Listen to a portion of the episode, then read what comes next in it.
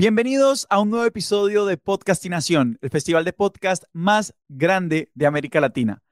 Yo soy Sebastián Rojas y en nombre de todo el equipo de producción quiero darles las gracias a todos por estar aquí, por acompañarnos y por compartir con nosotros otra forma de escuchar.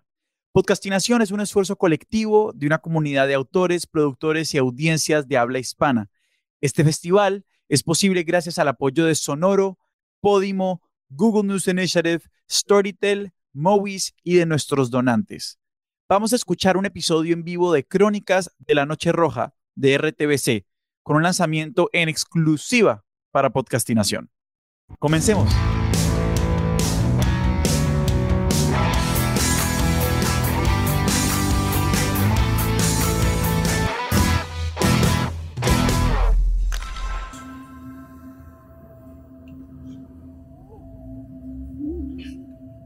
Hola, ¿qué tal podcastinación? Muchas gracias por abrirnos este espacio en el que estaremos compartiendo con ustedes acerca de la realización de uno de los podcasts más escuchados de RTBC Play, que es la plataforma de entretenimiento online del sistema de medios públicos, totalmente gratuita, en la que ustedes tienen acceso a series, películas, podcasts y una infinidad de contenido que, como les digo, es totalmente gratis. Esto va, digamos que incluido con sus impuestos. Así que si ustedes quieren ver todo ese contenido, si no se quieren perder absolutamente nada de lo que tenemos allí, no tienen que pagar un solo peso, solamente tienen que entrar a www.rtbcplay.co o descargar la aplicación que allí tienen toda la información de cómo descargarla. Tenemos una aplicación para iOS, para Android y para Huawei. Así que descárguenla y no se pierdan ninguno de nuestros contenidos. Eso somos RTBC Play. Muchas gracias, Podcastinación, por regalarnos este espacio en el que vamos a compartir con ustedes acerca de Crónicas de la Noche Roja. Están escuchando de fondo la música de Alejandro Gómez Cáceres una de las leyendas de nuestra música nacional.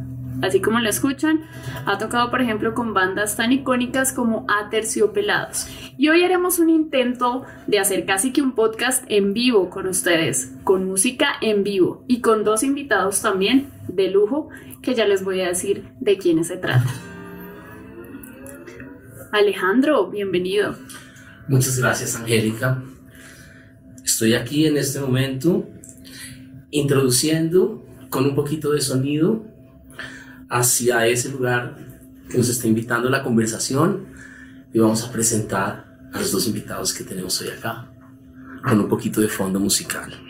Buenísimo, invitados de lujo, porque Crónicas de la Noche Roja nos pone así en un ambiente de crónica roja precisamente, de investigación, de drama. Santiago Gamboa, escritor, yo creo que no necesita mucha presentación. Bienvenido, gracias por estar con nosotros.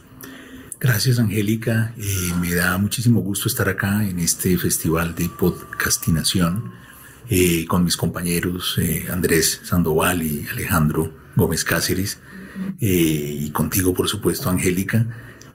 Pues bueno, muy contentos de, hablar y de contarles algunos secretos de lo que fue ese bonito recorrido, ese bello camino para la construcción de, este podcast eh, de Crónicas de la Noche Roja. Y eh, al final hablaremos también de la, la continuación de ese camino. Porque se viene una segunda temporada. Esa es la noticia de hoy en Podcastinación. Andrés Sandoval es nuestro segundo invitado, investigador criminal que también hace parte de este super equipo de Crónicas de la Noche Roja. Bienvenido, Andrés. Angélica, buenas tardes. Muchísimas gracias por la invitación. Alejandro, maestro, Santiago, eh, podcastinadores. Eh, muy entusiasmado de estar aquí eh, en este ejercicio en vivo que están haciendo con la música del maestro, con, con las palabras y el análisis de, de, Santiago y, muy entusiasmados con, con, la segunda temporada que, que con certeza podemos decirle viene cargada de, lo mismo de la primera, de mucha emoción, de mucha actualidad. Eh, y feliz, muy contento. Gracias. Pues qué maravilla que estén con nosotros. Esperamos que ustedes se busquen un buen cafecito o algo más fuerte porque el tema que vamos a hablar Es fuerte, es dramático y se trata de investigación criminal. De esto se trata justamente Crónicas de la Noche Roja, que en su primera temporada nos presentó la investigación criminal acerca del asesinato o de la muerte del dueño de estos supermercados tan conocidos que se llaman Surtifruber de la Sabana. Yo sé que ustedes seguramente vieron mucho de esto en los medios de comunicación, en artículos de prensa, noticieros, etcétera, etcétera. Así que vamos a hablar de cómo se llevó a cabo esta investigación, que es la que exponen de manera muy precisa Santiago y Andrés en Crónicas de la Noche Roja. Si ustedes están preguntando cómo escucho yo este podcast, no lo conocía, momento, quiero saber dónde están los capítulos, les cuento. Simplemente tienen que ingresar a www.rtbcplay.co, allí buscan el home, van a tener una sección que se llama podcast, así de fácil, podcast. Se les despliega un menú y buscan el que dice series. Allí en series encuentran el logo de Crónicas de la Noche Roja y listo. Esa es la manera más fácil para escuchar todo esto de lo que nos van a hablar Santiago y Andrés, acompañados de la música de Alejandro. Y obviamente también lo encuentran en los agregadores de podcast de su referencia. Pero bueno, vamos a entrar en materia, señores, porque hay mucho de qué hablar. Yo quiero saber sobre todo, Santiago, eh, enfrentarte a este nuevo reto de, escribir para un podcast, ¿qué tan diferente fue eh, para ti, que vienes de, escribir literatura, eh, digamos, más tradicional. ¿Cómo fue meterte en este mundo del podcast? Bueno, pues fue una experiencia eh,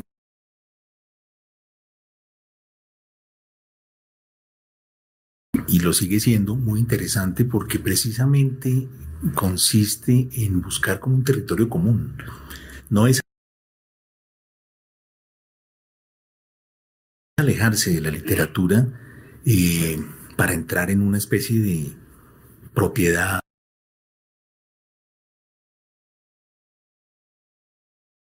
Eh, diferenciada, sino más bien es encontrar un espacio común.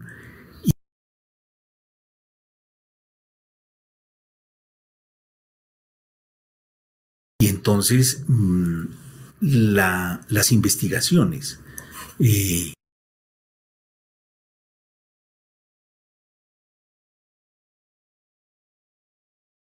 que hicimos con mi compañero Andrés eh, nos llevaron pues un poco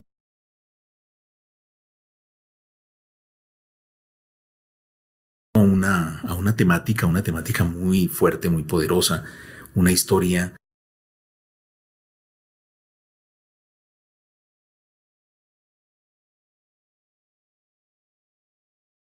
muy emotiva, la historia de Johnny Alonso Orjuela, un, eh, joven huilense. Eh,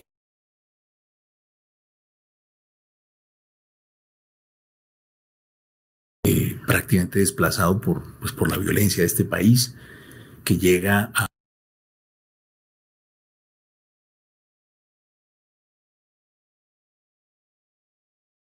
la sabana de Bogotá, pues con una mano delante y otra atrás, a los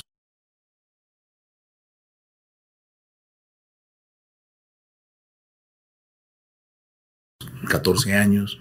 ...y poco a poco empieza a eh,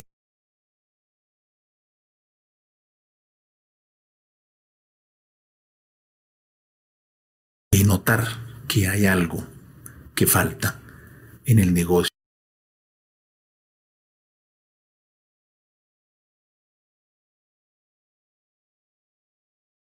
de la venta de frutas y verduras y que él tiene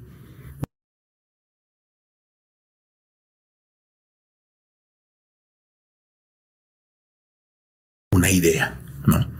Y entonces eh, con él vemos un poco ese mito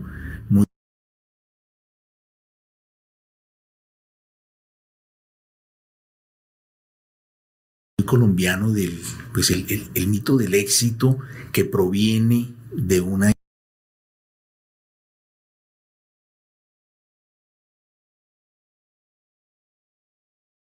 historia trágica, eh, que en el fondo no es, no es ni siquiera colombiano, eso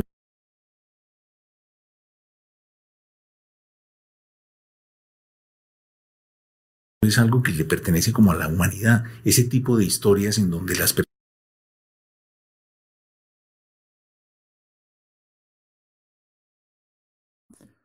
Hola a todos, eh, yo soy de nuevo Sebastián del equipo de producción de Podcastinación. Estamos teniendo algunos problemas haciéndoles llegar la transmisión de RTBC, entonces les pido unos minuticos de paciencia mientras terminamos de cuadrar un par de cosas tras bambalinas y les traemos eh, el resto de la transmisión. Eh, estamos esperando un poco, como les contaba, pero mientras tanto les cuento un par de cosas por favor, vayan a la Plaza Podcaster. Eso está a la izquierda de su pantalla y pueden aprovechar para reclamar 30 días gratis de Podimo. Eso les da acceso a una cantidad de podcasts, además del podcast que veníamos, del que veníamos hablando hace poquito en Podcastinación, La pelota no se mancha, que es sobre la vida de Diego Armando Maradona. Pueden acceder ese que es de libre acceso, pero también pueden acceder a muchos otros podcasts en Podimo. Eh, otras cosas que pueden aprovechar para hacer en la Plaza Podcaster es conocer un poco más de otros patrocinadores como Storytel, que es una plataforma de audiolibros en español. Eh, y también hay otras opciones para que interactuemos con varios podcasters eh, en otros momentos cuando hayamos terminado con el festival. también, obviamente, les recomiendo mucho que conozcan eh, o que vayan a, explorar un poco la lista de todos los podcasts que han participado, que han visto el día de hoy, que vieron el día de ayer, eh, para que si a alguno les gustó, les gustó su presentación, se suscriban a sus canales y les lleguen todos sus podcasts. Eh, los dejo entonces con la transmisión de Crónicas de una Noche Roja de RTBC, de la Noche Roja. Por, pues, por la violencia de este país que llega a la sabana de Bogotá pues con una mano delante y otra atrás a los 14 años y poco a poco empieza a eh, notar que hay algo que falta.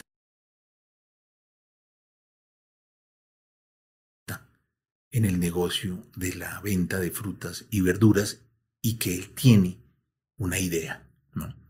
Y entonces eh, con él vemos un poco ese mito muy colombiano del pues el, mito del éxito que proviene de una historia trágica, eh, que en el fondo no es, no es, ni siquiera colombiano, eso es algo que le pertenece como a la humanidad, ese tipo de historias en donde las personas que salen de una tragedia terrible, de repente encuentran algo, encuentran algo que no había y, deciden eh, creer en ello y lanzarse por ahí y construyen un, digamos, una, una idea, en este caso, un, eh, un esquema de negocios que no solo, y que para mí era muy revolucionario y que no solamente pues, lo benefició a él de una manera pues, extraordinaria, porque sus supermercados llegaron a facturar 180 mil millones de pesos anuales en el año 2015, 2016, cuando fue asesinado, eh, sino que también fue una gran revolución para los productores del agro colombiano. Eh, haciendo un esquema de venta directa prácticamente y además valorizando la agricultura, porque una de las ideas que él tenía que me parecía maravillosa y que es un tipo realmente, pues, una, especie como de adelantado de su tiempo, era que precisamente las frutas y verduras debían verse bonitas y que sus supermercados debían mostrar los productos del campo como si fuera una joyería. ¿No? Porque él siempre decía, pues eso está lleno de moscas, lleno de tierra. ¿Por qué no le damos el valor que tiene eh, desde el punto de vista de la presentación? Y además hay gente que tiene, pues, que está llamada a hacer ciertas cosas y él estaba llamado a eso y él tenía eso. Nosotros hablamos con gente que nos decía, él ponía de pronto, en un rapto de inspiración, decidía poner eh, cuatro mil manzanas y no, estas pónganlas al lado de las cajas y a las tres horas las han vendido. O sea, era una persona que tenía algo, tenía una comunicación con un, con un extraño eh, espíritu que le dictaba el camino y que provenía también de ese dolor y de esa, del conocimiento que él tuvo del campo en el Huila y del dolor del desplazamiento, una familia que llegó además pues a una zona de Bogotá muy deprimida, desplazados, etc. Entonces, para mí, la misma, el mismo atractivo que como escritor eh, siento ante la, ante, las, ante la nobleza, ante las historias conmovedoras de la vida, ante las historias tristes, ante las tragedias, pero también ante la gente que se sobrepone a ellas, eh, pues es la misma que me, que me lleva también a, interesarme desde otro ángulo, desde el ángulo del podcast. Eh, y por eso me parece que más que dos mundos distintos, de lo que yo quise hacer fue un territorio compartido y ubicarme en ese punto. En ese punto eh, en el que, digamos, todos hemos estado, hablabas de, la estética de Surtifruer de la sabana y sin duda siempre que otras personas vienen al país dicen yo no había visto tantos colores, yo no había visto tantas frutas y eso un poco fue lo que él quiso traducir en sus tiendas. Eh, pero bueno, volviendo un poco a las raíces de Crónicas de la Noche Roja, eh, este podcast está pensado, Juan Vaquero, director de RTVC Play, lo pensaba también como un segmento para hablar de los siete pecados capitales, de que cada temporada tuviera, de, estuviera dedicada a uno de esos siete pecados capitales. ¿Va para allá el proyecto? ¿Cómo lo ves tú en este momento? No, a mí me parece, sí, por supuesto, la idea es hacer una especie de radiografía de nuestra sociedad, que es una radiografía que puede ser a la vez eh, psicológica, a la vez eh, literaria, eh, y sin duda, pues la hacemos a través de los hechos, que es lo que de alguna manera van marcando eh, la, digamos, van marcando los puntos de inflexión de la vida nacional. Eh, nosotros, por ejemplo, los hechos violentos nos marcan de, un modo tan poderoso como, los, como las cosas hermosas que nos pasan en la vida. Pero nosotros somos de, yo soy de una generación yo soy, por ejemplo, de la generación del carro bomba. En la época en donde todos los sábados en Bogotá había un carro bomba, en los, a principios de los años 90, en la, en la guerra contra el cártel de Medellín, y, y, todo ese entramado que, que, hacía que había inclusive eh, dentro de los vendedores ambulantes de la séptima con, con Jiménez, había, había personas que vendían el carrito que era el carrito, que era el carro bomba.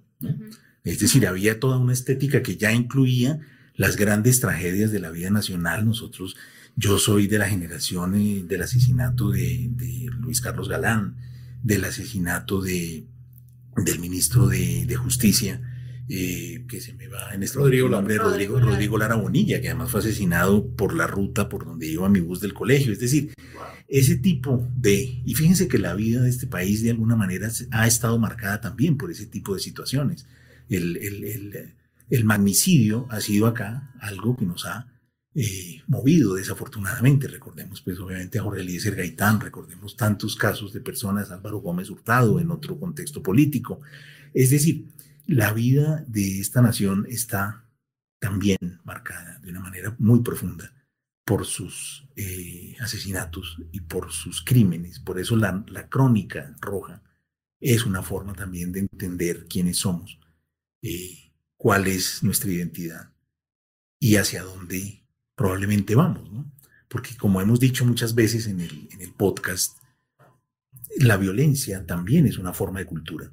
Sí. Eh, y cada región tiene su propio eh, vocabulario de la violencia. Si yo digo, si yo digo motosierra en Canadá, eh, estoy hablando de un aparato que sirve para cortar árboles. Si yo digo motosierra en, en, el Magdalena Medio, estoy hablando de, una, de un arma eh, con la que muchas personas murieron.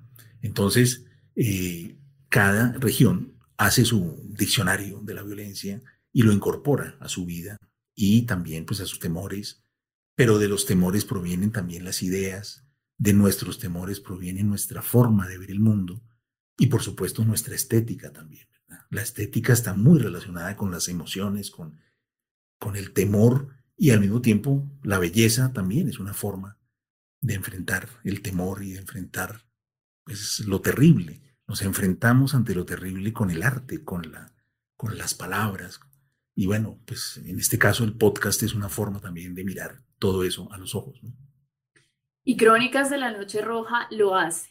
es una investigación o retoma más bien la investigación palmo a palmo que se hizo acerca precisamente del asesinato de Johnny Alonso Orjuela. Y Andrés, bienvenido nuevamente. Gracias. Eh, muchas veces en prensa es muy fácil, sobre todo con medios audiovisuales, en televisión, presentar una investigación criminal porque la puedes vestir, puedes presentar los artículos de prensa, puedes atar los puntos con imágenes. ¿Cómo se logra esto solamente con el audio en un podcast? Pues la magia realmente del podcast está en RTBC Play, en Juan Carlos Vaquero y en la música eh, que hacen de esta, y, obviamente los, la imaginación y los guiones de, de, de, Santiago.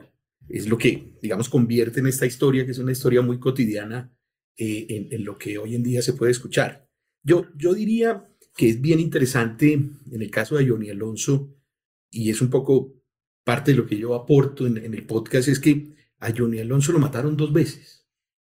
No solamente aquella noche en que, en que infaustamente eh, recogió una, una llamada de amor que terminó en su asesinato, sino que de manera posterior la prensa lo crucificó.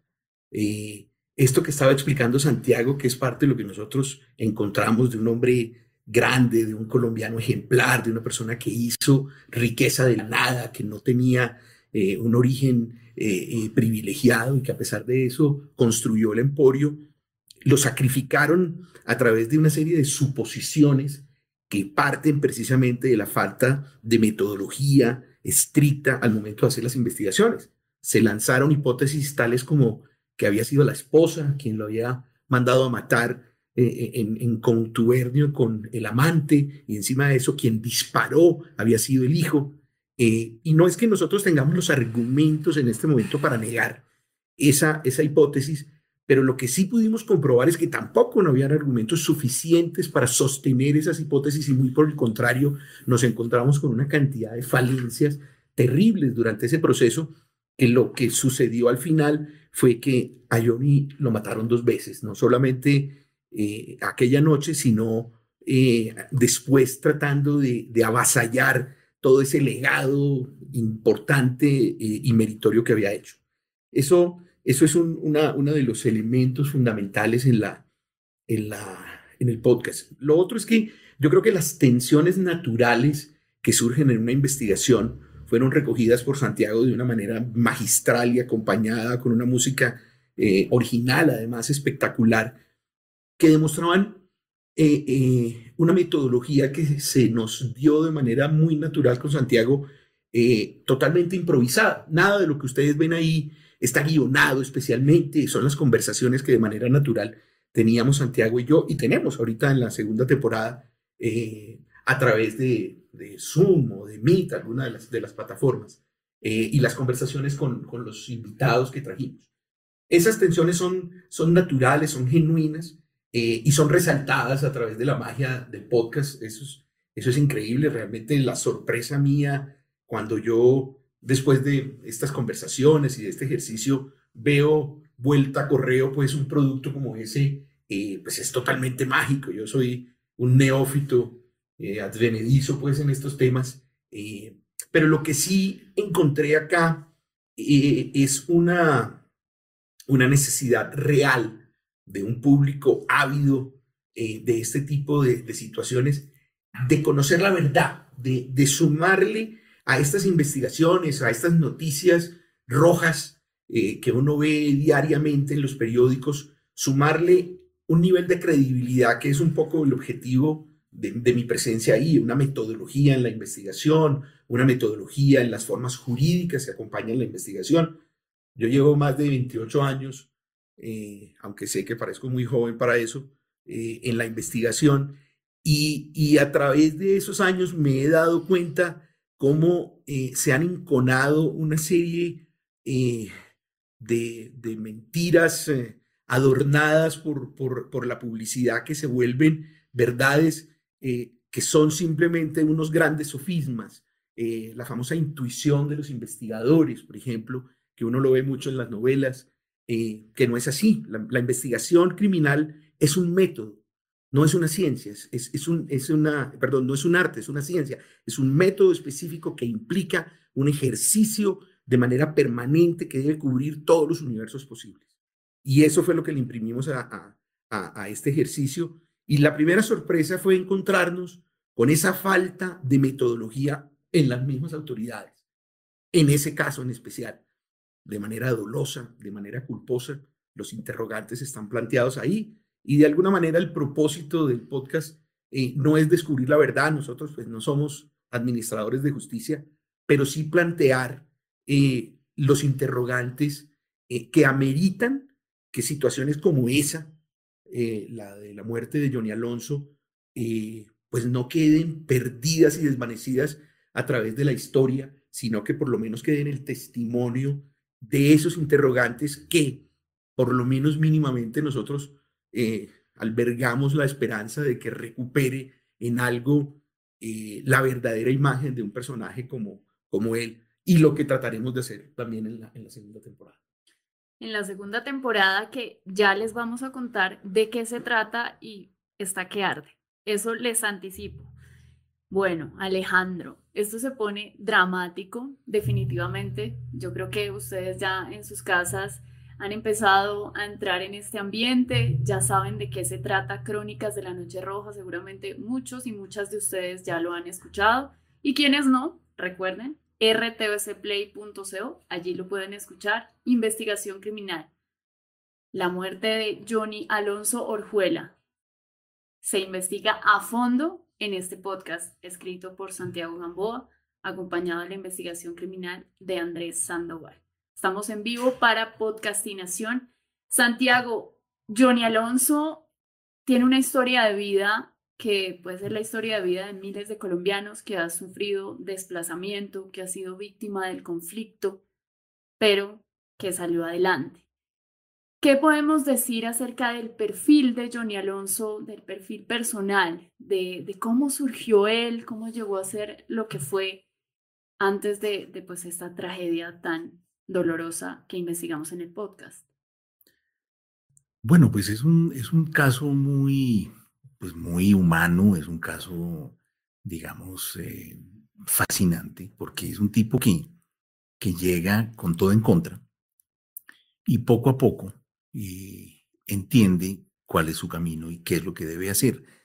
Eh, es curioso, por ejemplo, cómo su relación con las mujeres eh, es importante, es fundamental, ¿no? Quien sería su esposa, eh, eh, era una mujer mayor que él, que trabajaba en el pequeño supermercado en Chía, de su tío, donde él comenzó trabajando como mensajero, llevando las cosas en una bicicleta. y a partir de su, digamos, de ese, de ese trabajo, él de pronto vio que había una esquinita libre y un día le preguntó al tío, que si no lo dejaba poner ahí unas cosas y él entendió, llevando y trayendo cosas por Chía, que había agricultores ahí a la vuelta de la esquina. Y entonces no entendía por qué lo que se vendía en el supermercado del tío lo traían desde otras partes tan lejos. Entonces él empezó a decirle a esos agricultores vecinos que le dieran las cosas y él las lavaba y las ponía ahí y empezó a irle bien. Empezó a irle bien, empezó a irle bien. Y después con la ayuda de, de, la que era su novia en ese momento, que era la que después sería su esposa, y pues empezaron a poco a poco a crecer, a crecer, a crecer, a crecer, a crecer. Eh, después su tío trabajaría como eh, gerente de uno de los supermercados de él, más adelante, eh, y se crearía entonces este mito. Pero por otro lado, también yo entiendo humanamente a este, a este muchacho que llega sin nada, que no es un muchacho atractivo y, que lucha un poco por, por construir y al mismo tiempo esta cosa del mito de la familia, de ayudarle, un poco lo de, digamos, lo de los inmigrantes o lo de los desplazados, ¿no? Eh, crear un estado de cosas económico que les permita salvar a la familia. Él también tenía eso muy presente. Y de hecho, Surtifruger de la Sabana era prácticamente una empresa familiar, en donde estaban eh, sus hermanos, su hermano menor, sobre todo, que para el cual él fue como un padre. Y, por supuesto el resto de la familia, estaban todos vinculados a esa empresa, como una forma de salvación tribal. Esto, es, esto es una cosa que me parece que muestra mucho además esa, esa intemperie de una sociedad bastante perversa como la nuestra. Es decir, una, una, sociedad que no protege, un país que no tiene un esquema social que proteja al ciudadano. El ciudadano está completamente abandonado a su suerte. Y entonces eh, estas construcciones son típicas de lugares en donde la gente no se siente protegida. Hay países, bueno, voy a poner referencias muy lejanas a nosotros, pero un país como Francia o Alemania que protege a sus ciudadanos, la gente no tiene estas mismas eh, mitologías de que debo construir una especie de Estado para mi propia familia, además con, con francotiradores y con guardias armados y con todo eso para que nadie se me meta a mi casa a, robarme y poder entonces ser feliz. Toda esa mitología de la riqueza, del éxito que hay en, un país como el nuestro, eh, pues eh, Johnny Alonso era un poco también el producto de eso. Y luego está, como decía al principio, pues su relación con las mujeres, en donde de repente se dio cuenta y él pasó de ser pues una persona insignificante en términos de seducción a ser un hombre tremendamente seductor, entre otras cosas porque, pues porque era un empresario eh, pues exitoso y porque había eh, encontrado pues la, la forma de cambiar eh, completamente no solo su vida, sino la de todo su entorno. Y entonces él empieza a tener una relación con una muchacha que vino a trabajar ahí, que trabajó en Subtifruber, esa, esa relación obviamente le daña la relación con su esposa y después tenía otras y al final se, digamos que un poquito lo que lo llevó a, a la tragedia final sería un poco casi que yo diría la, un poco la lujuria, ¿no? Porque en el fondo él eh, va a una cita claramente erótica, pues eh, había unos chats en su teléfono en donde se iba a encontrar con una misteriosa Sophie Bogotá, a la que nunca había visto, eh, antes de encontrarse con ella, se había comprado unos chicles para estar fresquito, preparado para lo que fuera. Estaban en un punto desde el cual es de muy fácil acceso a, a, los, a la oferta, digamos, de moteles del norte de Bogotá.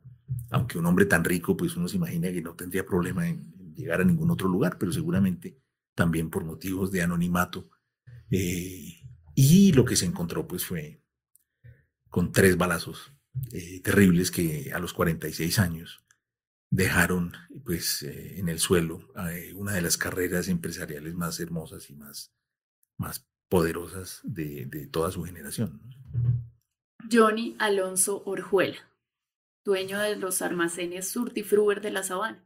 Es la historia, es el perfil que nos cuenta Santiago Gamboa, que también está desglosado a la perfección en Crónicas de la Noche Roja. Andrés, nos hablabas de un poco los vacíos que hay sobre esta investigación por parte de las mismas autoridades. ¿Cuáles fueron esos puntos clave que se encontraron y que están eh, resumidos, que están consignados en Crónicas de la Noche Roja desde tu punto de vista? La investigación de homicidio es como la, la investigación reina en el mundo de la, de la criminología. Y en este caso específicamente, eh, digamos que las investigaciones de homicidio deben partir de lo particular a lo general. Voy, a tratar de no ser eh, eh, harto con voz de profesor, pero ¿eso qué significa? Significa que uno tiene que empezar de las cosas particulares y a partir de ahí inducir las universales. Lo que tú encuentras en la escena del crimen es lo que va a empezar a determinar realmente la responsabilidad. La causa del homicidio no siempre se descubre y en muchas ocasiones eh, nunca se sabe.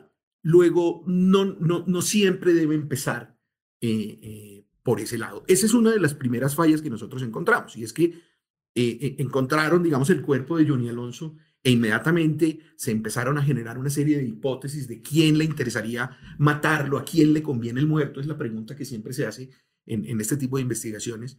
Y es una pregunta válida desde el punto de vista de la prensa, pero desde el punto de vista eh, eh, eh, de la investigación criminal no se evidenció una recolección de los elementos probatorios fundamentales. Por ejemplo, el arma. Nunca supimos realmente una serie de confusiones de qué tipo de arma se usó, y cuántos fueron los balazos finalmente, a qué distancia, habían unas cámaras de video cerca.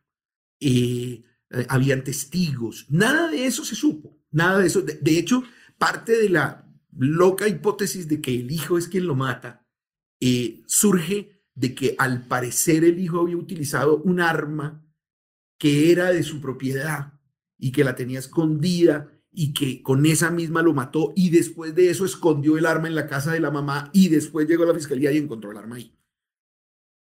Son 50 mil cosas las que se le vienen a uno a la cabeza, pero la primera es, qué bruto. ¿Cómo va a esconder el arma homicida en la casa para que llegue la policía y se la lleve? Eh, y, con, y con eso hay 50 mil cosas. El celular, que es un elemento que genera una cantidad de indicios probatorios desde la ubicación que marca las, las, las celdas de los celulares hasta las últimas conversaciones, pues no se perdió la cadena de custodia. ¿Qué significa eso? Significa que han podido manipular esa prueba de las maneras en que se pudieron. Pero lo que sí empezamos a encontrar con, con una abundancia increíble fueron todas las hipótesis que se armaban alrededor de que al final del día esto apuntaba a que esto era de las FARC.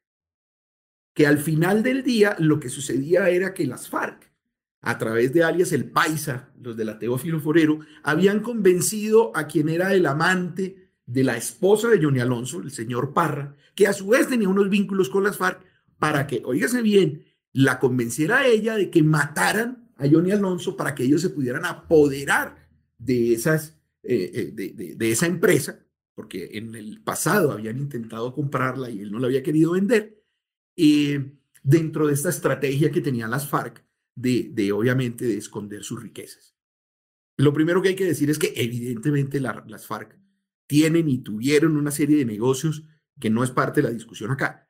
Pero, pero esto lo pegaron con babas y lo pegaron además convenientemente a un momento político e histórico. ¿Qué pasaba en ese momento? Estaba entrando la Justicia Especial para la Paz en, en el entorno jurídico del país y había una crítica de un grupo perfectamente identificable en el país en contra de esa justicia y de las FARC en el proceso eh, de paz que el, gobierno anterior había hecho.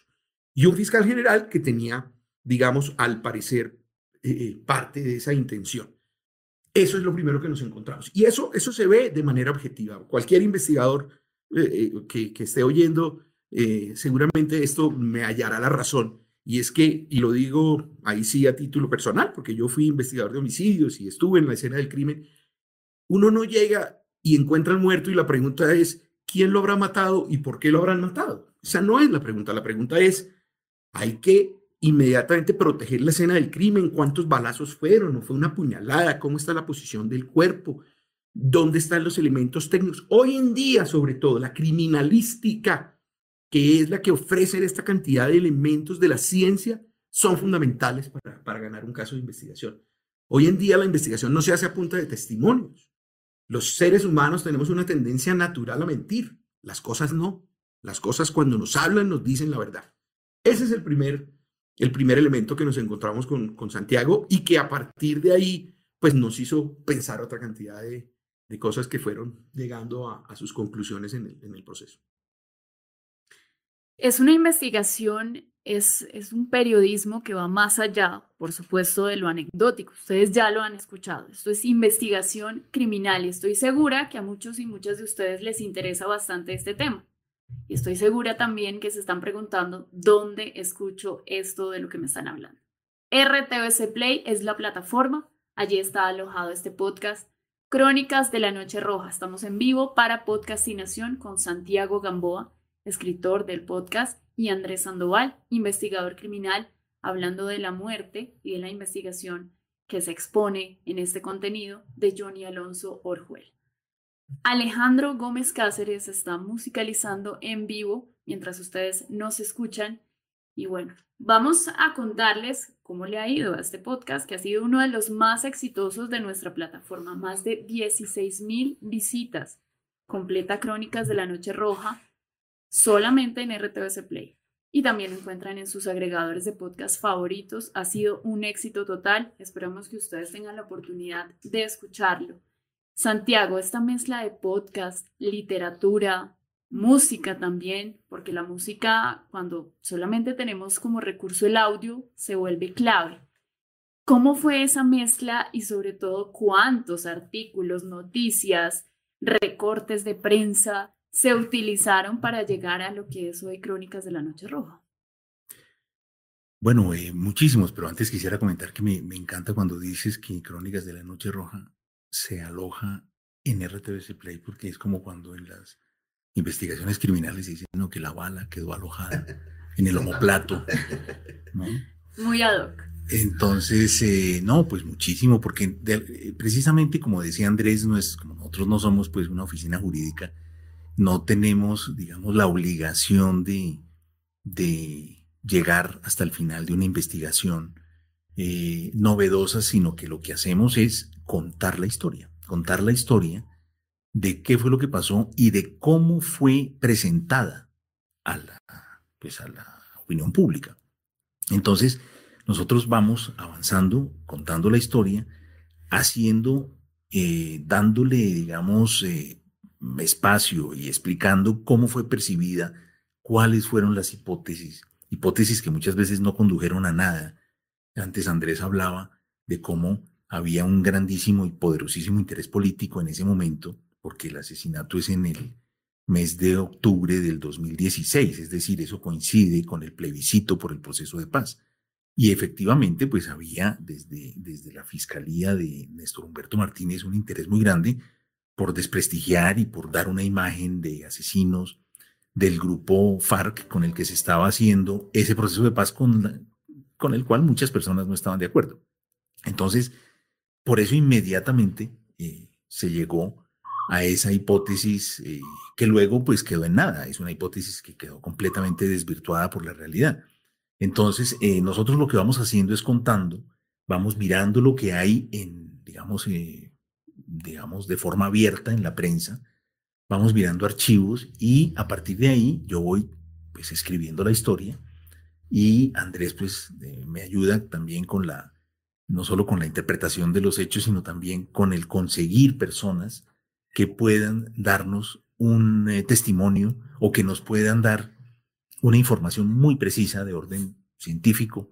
Por ejemplo, nosotros eh, acudimos a un psiquiatra forense para que nos contara si realmente eh, dentro de la psicología, eh, claro, pues digamos que uno lo ve en, los, en las obras de Shakespeare, pero nos, nos hacía falta que alguien nos dijera que en la realidad de hoy eh, era posible o no que una mujer 17 años casada con, una, con un hombre y con una aventura humana tan extraordinaria, además de tres hijos, pues pudiera cometer ese acto de, de mandarlo matar eh, para darle gusto a las pretensiones de un amante. Es decir, era una historia que también necesitaba o requería de vez en cuando de miradas más profesionales o, en fin, hemos, eh, hablamos con abogados, hablamos con otro tipo de, personas que nos aportaban su punto de vista y esto es muy interesante porque pues Andrés conoce toda la parte legal y la parte criminalística, eh, pues yo me muevo con intuición y me muevo un poco con mi intuición de escritor. Eh, para contar la historia de la mejor manera. Eh, cuando uno es escritor, yo por lo menos tengo siempre la convicción de que todas las, todos los hechos pueden ser contados de mil formas, pero por lo general hay una que es la mejor. Y lo que uno tiene que hacer es en, tratar de encontrarla. Eh, probablemente llegar a ella es una utopía, pero uno sí tiene como que tratar de acercarse lo más posible a esa forma perfecta de narrar una historia. Y narrar una historia quiere decir también que las personas que la escuchan, es decir, que en cuando, cuando hago esto como escritor o, como, cuando hacemos esto como, como podcast, que los oyentes, quienes están ahí, lo vivan de una manera eh, lo más realista y lo más conmovedora posible, porque en el fondo la belleza está en conmover. La gente, el, que escucha, el que lee cuando se conmueve, siente un extraño placer que no necesariamente puede ser feliz, porque también las cosas tristes nos conmueven y nos producen una cierta belleza. Eh, ¿Por qué nosotros leemos con tanto gusto un libro como El olvido que seremos? en donde se nos cuenta la historia del asesinato del padre del escritor que, lo, que hizo el libro. Eso es un hecho triste, pero ese es un libro hermoso, es un libro bello porque nos conmueve y porque toca fibras del ser humano que eh, se activan ante ese tipo de estímulo y eso a eso llamamos belleza en el, en el arte, en la literatura y creo yo también en el podcast. Entonces, la idea de presentarlo como con un gran aditivo literario unido a las investigaciones científicas y digamos de la realidad real absoluta, producen un efecto especial, producen un efecto en donde la persona se siente tal vez más conmovida eh, que simplemente ante una noticia eh, expresada de una manera directa, sino que también el elemento literario le ayuda a acercarse y a comprender eso de una manera distinta eh, y está ante hechos reales. Y fíjate una cosa, Angélica, las crónicas en general. La palabra crónica refiere a un tipo de trabajo que ya en sí mismo es una especie de islote compartido, como decía yo antes, entre la literatura y el periodismo. La crónica, de hecho, bueno, el Vaticano de la Literatura, que es el premio Nobel, ya le dio el premio Nobel a una, a una periodista de crónicas, que es la rusa Svetlana Alexievich. ¿no? Nosotros acá, además, le sumamos otras cosas, le sumamos el sonido, le sumamos la música, le sumamos un poco los silencios. ¿no? El silencio es muy importante también como en la, en la percepción de las cosas. Eh, cuando nosotros escuchamos eh, las primeras eh, propuestas sonoras, pues yo sentía que había un gigantesco universo también de expresión ahí, ¿no? no solamente en la forma y en el texto escrito, sino también en todo el aparato de sonido que recrea y que acompaña la historia y que también muchas veces le da la intención correcta y ayuda a que ese objetivo, que es que el espectador se conmueva y al conmoverse incorpore a su vida y a su sensibilidad y probablemente también a su inteligencia lo que está oyendo, entonces ahí hemos hecho bien nuestro trabajo. Increíble, increíble. Y estoy segura que ustedes en sus casas están con muchas ganas de sentirse en esos lugares a los que nos transporta Crónicas de la Noche Roja, que como Santiago decía, nos lleva a esos lugares, a esos puntos de la investigación, a esos puntos clave. Ustedes van a sentirse ahí, van a conmoverse, van a ver lo bello también un poco que hay detrás de una, de una tragedia como esta que desafortunadamente ocurrió y que investigamos en este podcast. Pero como les dije, hoy en Podcastinación estamos en vivo. Les vamos a contar de qué se trata la segunda temporada de este podcast. Más investigación criminal, más pecados capitales, de pronto, avaricia. ¿Cuál es la noticia hoy, Santiago? ¿Con qué investigación vamos en la segunda temporada, en 2022, en Crónicas de la Noche Roja? Pues fíjate, uno de los temas más, más graves que atraviesan, pues yo, no solo Colombia, sino América Latina, el mundo, la historia contemporánea y también la historia eh, antigua es la corrupción. La corrupción como el centro de una, de una cantidad de grandes, ahí sí, pecados, muchos de ellos mortales, eh, pero siempre capitales, eh, y que lleva entonces a, pues a todo tipo de desmanes, de abusos, de delitos, digamos, relacionados, y que en el caso de, pues, de un país como el nuestro están muy relacionados también con la ambición, ¿verdad? con la ambición desmedida. Eh, entonces hemos decidido con, con, mi compañero Andrés y con el, productor y director Juan Vaquero eh, enfrentarnos a una asombrosa serie de muertes que están eh, relacionadas con un caso muy sonado, no solo en Colombia, sino en toda América Latina, que es el caso de Odebrecht. Es decir, eh, posiblemente la palabra, que es un apellido originalmente, pero que se convirtió en una de esas palabras del diccionario de la corrupción, no solo en Colombia, sino en toda América Latina, pero que en Colombia, pues como sabemos muchas veces, eh, las cosas tienen un, se tiñen un poco más de rojo que en otros lugares.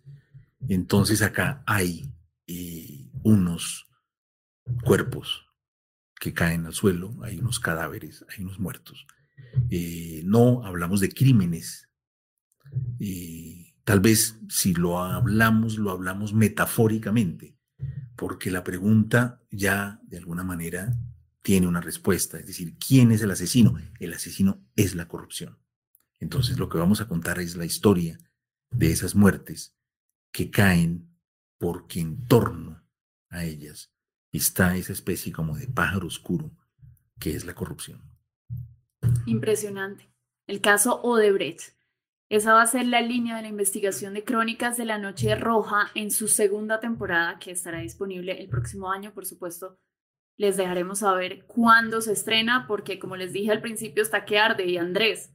Si había vacíos en la investigación de la muerte de Johnny Alonso, medírsele a hacer el hilo de la investigación del caso Odebrecht son palabras mayores. ¿Cómo pinta esta investigación? ¿Cómo pintan estas muertes? ¿Qué hay detrás de todo esto? ¿Qué nos puede adelantar? Pues mucha emoción. Es un reto profesional increíble eh, abordar este, este tema de Odebrecht por su significancia. Eh, tú, tú mencionabas el tema de los, de los pecados capitales. Nosotros jugábamos con ese tema con Juan Carlos y, y decíamos que de esos siete pecados capitales uno podría sacar la gula, porque con esta falta de plata la gente no alcanza para la gula y podría meter uno la corrupción. Digamos que originalmente no está entre los siete pecados capitales, aquí el capital hace referencia es a la capital de la ciudad, digamos, eh, de Bogotá. Y, y esta corrupción que, que, digamos que es un concepto que aborda y encierra una serie de conductas, eh, es lo que está en el centro de la moral pública y de la ética pública hoy en día, no solamente en Colombia, sino en el mundo entero. Y lo primero que hay que decir acá, y, es una de las cosas eh, eh, más satisfactorias de mi acercamiento a Santiago desde lo literario, es que en la vida real los personajes son moralmente complejos. Es decir, tú nunca vas a encontrar a una persona absolutamente buena ni absolutamente malo. El ejemplo más, digamos, exagerado, si se quiere, es el caso de Pablo Escobar. Pues Pablo Escobar era el más malo de los malos, pero era buen papá y, y, seguramente trataba de ser un buen hijo, etcétera, etcétera. Y esos que ponderan ser absolutamente buenos también tienen sus esqueletos escondidos en Y la corrupción precisamente se enmarca en una línea supremamente difícil de definir que son conductas eh, que están amparadas por la estructura del Estado, pero que terminan favoreciendo a unos y perjudicando a otros. Y es en donde se va toda la plata. Hablábamos con Santiago y decíamos, si nosotros nos ponemos a hacer los cálculos de lo que se han robado los contratistas, sin contar los últimos 70 mil millones de, de, centros poblados, eso es mucho más malo que el resto de las cosas que nos han vendido, es lo peor. Eh, eh, y esas personas que son absolutamente buenas resultaron que no eran tanto. Y esos que estaban diseñados exclusivamente para proteger nuestros intereses, parece que no lo hicieron mucho y protegieron los de otros. Esa complejidad de los personajes, esa complejidad moral de los personajes es lo primero con lo que nos encontramos ahí. Y nos encontramos con que esos, esos tres muertos que, que yacen a la vera del camino de este recorrido eh, son el producto de esa cantidad de pequeños pecados que conforman ese gran pecado que es la corrupción, que va desde la misma corrupción hasta la desidia, hasta, hasta una cantidad de, de personajes que aparecen y que ven y que no hacen nada. Otros que simplemente abren la puerta para que otros pasen. Esas sutilezas son las que conforman un mal mucho más grande. No es lo que nos encontramos en, la primera temporada, en donde hay un muerto eh, que ha sido al que le han disparado. Ahí hay evidentemente el resumen de una acción criminal, que es de la que nosotros partimos.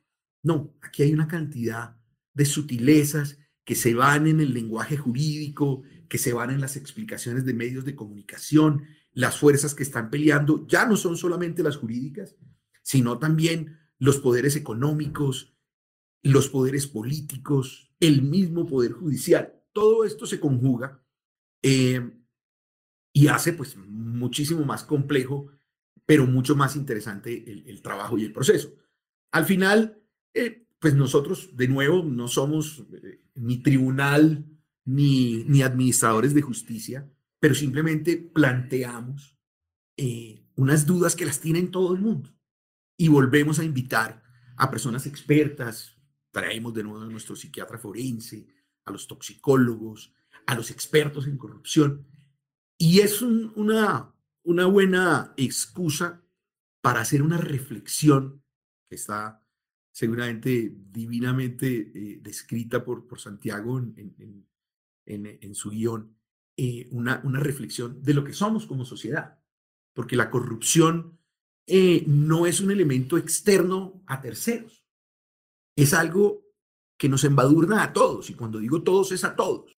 Es decir, desde el que le dio una dádiva al policía de tránsito para que le perdonara la multa, hasta el tipo que hace eh, trampa para no pagar impuestos o, si tienes mucho más plata, hace una estrategia con unos abogados, una estrategia jurídica para pagar menos desde el ejemplo que uno le da a sus hijos, que por un lado le está diciendo a, su hijo no hagas tal cosa, pero por el otro lado, él es el primero que, que, lo hace, eh, eh, la, ley del más vivo, eh, la malicia indígena, esa cantidad de eufemismos que hemos venido acuñando en nuestro lenguaje cotidiano y que muy bien lo dice Santiago, hacen parte de esa cultura, es en lo que nos vamos a meter en esta segunda temporada.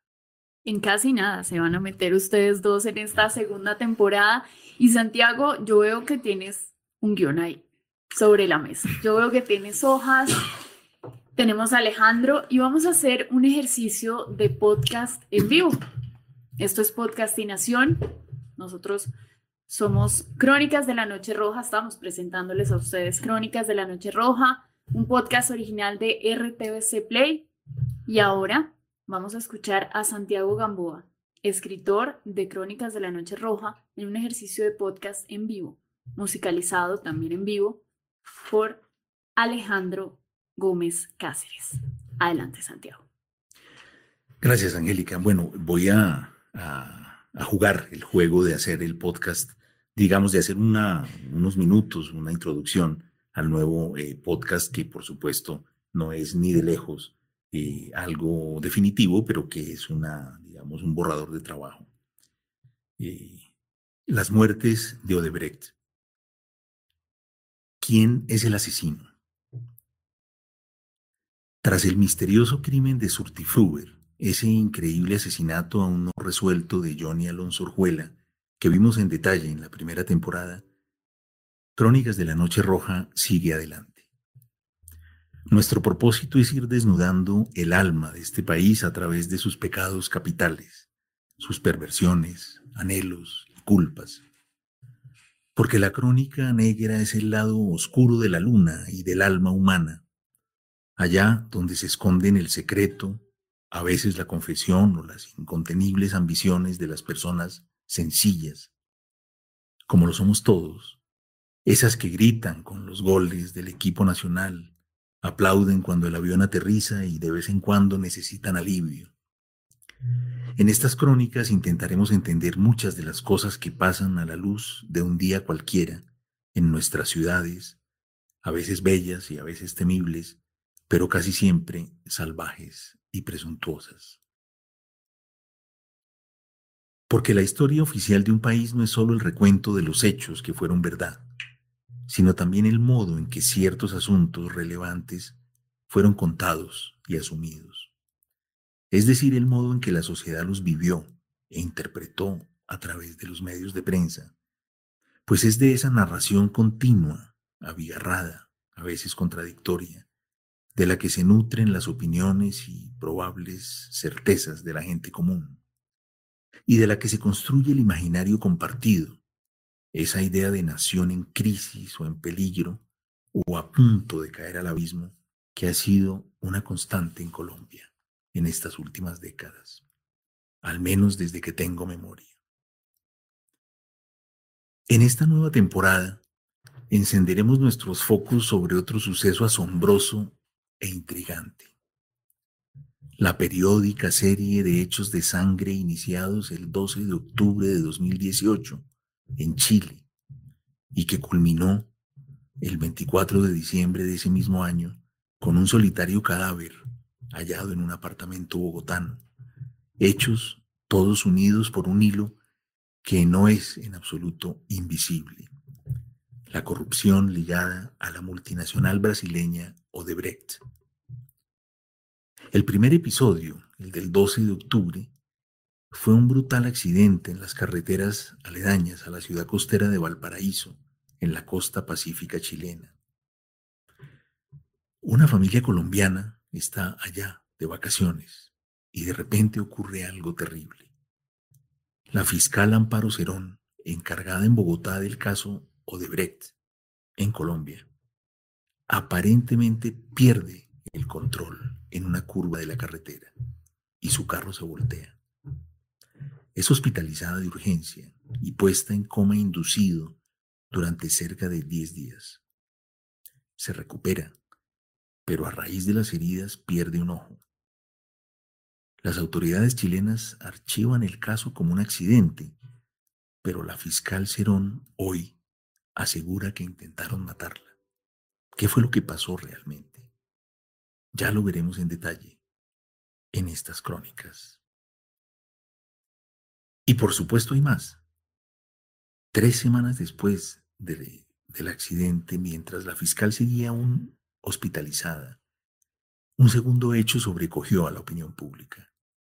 El 8 de noviembre de 2018, el ingeniero Jorge Enrique Pisano, controller o auditor del proyecto Ruta del Sol 2, del que eran socios la multinacional brasileña Odebrecht y su socio local, la empresa Corfi colombiana, muere por un infarto fulminante de miocardio en su finca de Subachoque, a las afueras de Bogotá.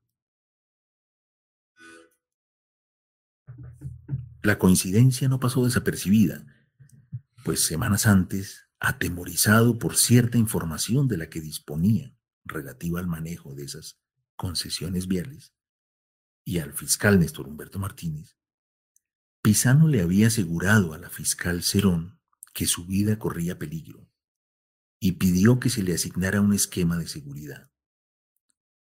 Por eso, para determinar el grado de peligro al que estaba expuesto, Amparo Cerón había solicitado, justo antes de su accidente, un estudio de seguridad de Jorge Enrique Pisano, con miras a dilucidar si realmente necesitaba esa protección. Pero cuando la fiscal salió del hospital chileno y pudo reincorporarse a su trabajo, encontró que Pisano había muerto. ¿Cuáles fueron las circunstancias de esa asombrosa coincidencia? El registro de defunción y la autopsia confirmaron la muerte de Pisano por infarto de miocardio. Fue un hecho aparentemente fortuito y por supuesto trágico el que volvió a disparar las alarmas. El hijo de Jorge Enrique Pisano, Alejandro Pisano, arquitecto de 30 años, casado y con su esposa embarazada del primer hijo, residente en Barcelona, vino a Bogotá para asistir al funeral de su padre. Todo muy bien, normal, excepto por un incidente de trágicas consecuencias que llevó al joven Alejandro a la muerte. ¿Qué fue lo que pasó? Estando en la finca en la que murió su padre, en su escritorio, tomó unos sorbos de una botella de agua saborizada que encontró sobre la mesa y de inmediato empezó a sentirse mal. Su esposa lo llevó de urgencia al hospital más cercano, pero murió en el carro durante el traslado. Y ahí vino la sorpresa. La autopsia mostró que el deceso del joven había sido provocado por ingesta de cianuro. Este hecho dio una nueva luz a la versión de la muerte de su padre, Jorge Enrique Pisano, cuyo cuerpo por lo demás ya había sido incinerado. ¿Cómo saber qué fue lo que pasó? Pronto los especialistas determinaron que una de las reacciones del cianuro en el cuerpo es precisamente el infarto. Bueno, escucharon ustedes en vivo lo que será el primer capítulo de la segunda temporada de Crónicas de la Noche Roja, un podcast original de RTBC Play, plataforma online de contenidos y entretenimiento del sistema de medios públicos, de RTBC, Sistema de Medios Públicos. Santiago, muchísimas gracias. Andrés, después de escuchar este primer capítulo, toda la suerte del mundo lo van a necesitar y estaremos ahí muy pendientes de esta investigación que se ve bastante compleja. Muchas gracias. Muchas gracias, Angélica. Bueno, te, te, preciso que no es todo el primer capítulo, es solamente como un extracto del, del inicio, porque por supuesto faltan todas las voces y todos los intervinientes. Por supuesto, sí, es apenas, apenas una pincelada de ese primer capítulo que ustedes podrán escuchar a través de RTVC Play o a través de sus agregadores de podcast de preferencia. A Podcastinación, muchas gracias por abrirnos este espacio para que pudiéramos contarles a ustedes más sobre Crónicas de la Noche Roja, ya saben, un podcast original de RTVC Play. Alejandro Gómez Cáceres, muchas gracias por la musicalización en vivo también por este ejercicio de podcast en vivo, por supuesto a Santiago Gamboa, Andrés Sandoval y a todos ustedes que nos acompañaron desde sus casas. Gracias por habernos acompañado y nos vemos en una próxima oportunidad. Sigan disfrutando de Podcastinación.